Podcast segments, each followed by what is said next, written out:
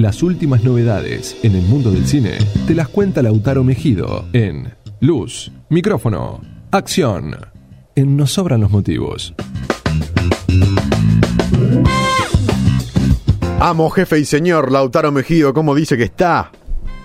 Me encanta porque cada vez que me presentas es otro elogio diferente. ¿Viste? Ya algún día te, te voy a insultar cuando te voy a presentar. Y ahí no te lo vas a esperar y te vas a reír en vivo y vas a ver. Va a ¿Cómo va, Lau? ¿Cómo fue tu semana? Todo bien, por suerte. Lástima que a principio de semana me enteré que la última temporada de Better Call Saul se año que viene y eso fue como un- una pequeña piedra en el camino, pero bueno. Bueno, ya me dieron ganas de cancelar el programa. ¿En qué, qué- qué quedamos? De- ¿Estás acá para brindar buen contenido? ¿Me tirás esto?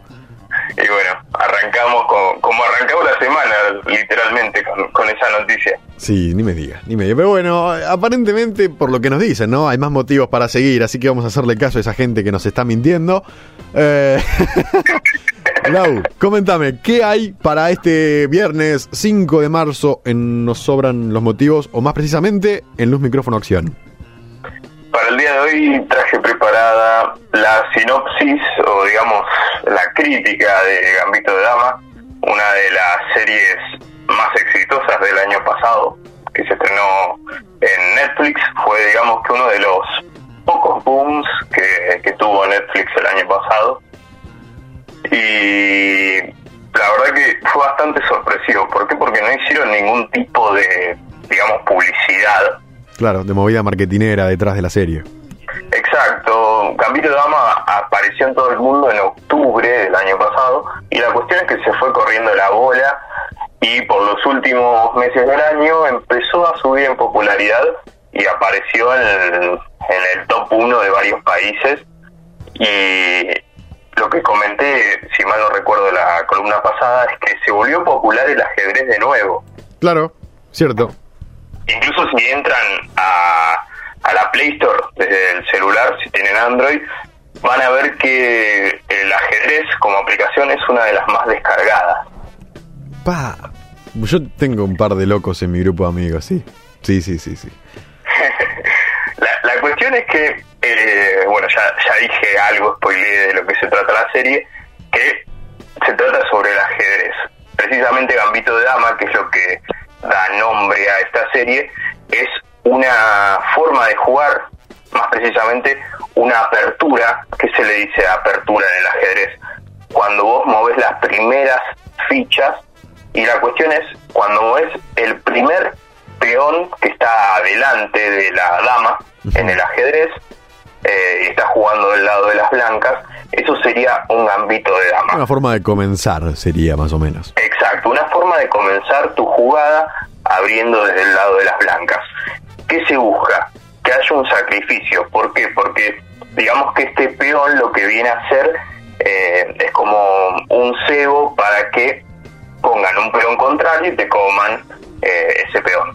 Si saben jugar ajedrez me van a entender y los que no les recomiendo que aprendan a jugar ajedrez, que es un gran deporte, un gran juego para pasar el rato. Así que Eso sí, no, con paciencia, porque no esperen algo algo rápido y con ritmo. Es muy pocas veces tiene ritmo esto. No, el ajedrez la verdad que no es un deporte que va muy rápido, es más de pensar, más de estrategia y, y bueno, eso es lo piola, que te hace pensar. La cuestión es que esta serie trata sobre una chica huérfana que es prodigio en el ajedrez y bueno, vamos viendo durante siete episodios toda su vida. Desde que es chiquita, la adoptan y después se va volviendo una prodigio en el ajedrez. La cuestión es que es un, un personaje muy sufrido, a mí me, me gustaría describirla como alguien que, que le sacaron muchas emociones y está muy reprimida. Eso es lo que, lo que vamos a notar en el personaje, en la protagonista, que es Beth Harmon, que la interpreta eh, Anya Taylor. Y la cuestión. Exacto. La cuestión es que es una gran interpretación, una gran interpretación por parte de esta actriz y, y vamos a ver cómo nos transmite todos esos sentimientos de sufrimiento reprimidos a lo largo de su vida. Eh, es algo que logra muy bien Gambito de Dama, la cuestión de, ver primeros planos en las caras de, la protagonista y cómo eso nos transmite lo que está pasando. Más precisamente las partidas de ajedrez, eh, digamos que por ahí no se pone tanto el foco en la partida, pero sí en las expresiones. Que mucho en el cine no se, tu, no, no se busca utilizar los primeros planos en, en la cara, porque es como que genera cierta incomodidad. Y en la serie lo vamos a ver mucho. Y otra de las cuestiones a mencionar es que esta serie ocurre entre la década del 50 y el 60.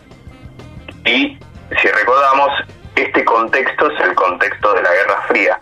Y precisamente en una de las partidas de ajedrez que se juega, eh, la protagonista juega contra un rival que es ruso. Entonces también este contexto de Guerra Fría lo vamos a ver eh, retratado en, en la serie. ¿Por qué? Porque precisamente es como que se retrata un poco lo bélico en cuanto al ajedrez, porque es un juego de que antes lo jugaban los reyes hace sí, sí, sí, sí. Encima de un años. gran contexto para hacer una serie. Sí, entonces está todo muy pensado. Es una, una serie que está basada eh, en una novela que tiene el mismo nombre, que salió en el año 83.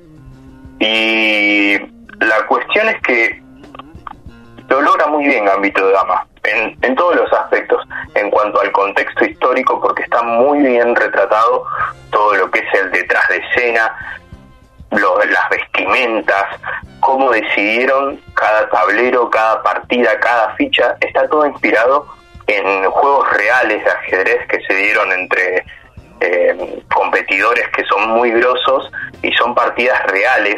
La cuestión es que todo lo que se jugó pasó en algún momento en la historia eh, entre grandes competidores de ajedrez y eso fue llevado a la serie.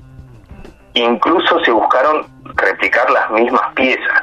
O sea, hasta ese detalle.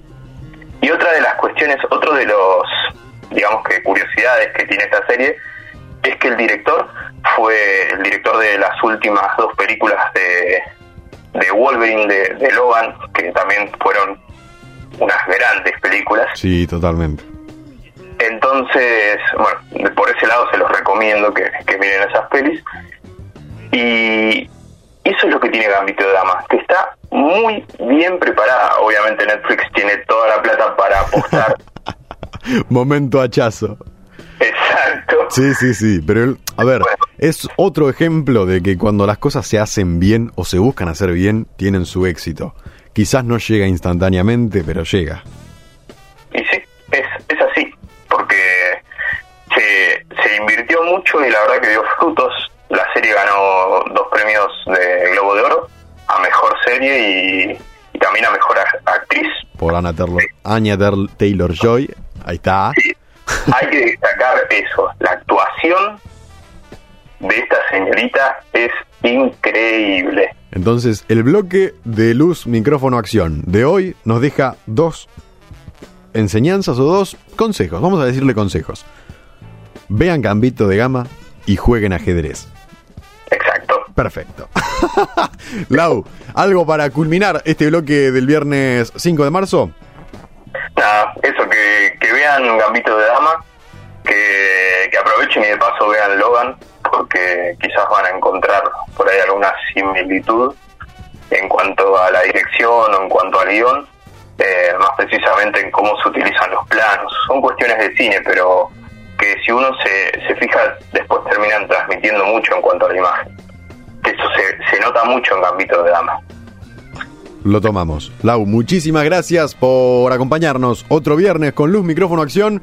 Van a poder escuchar este bloque en Spotify en breve nada más, en cuestión de horas, quiero esperar.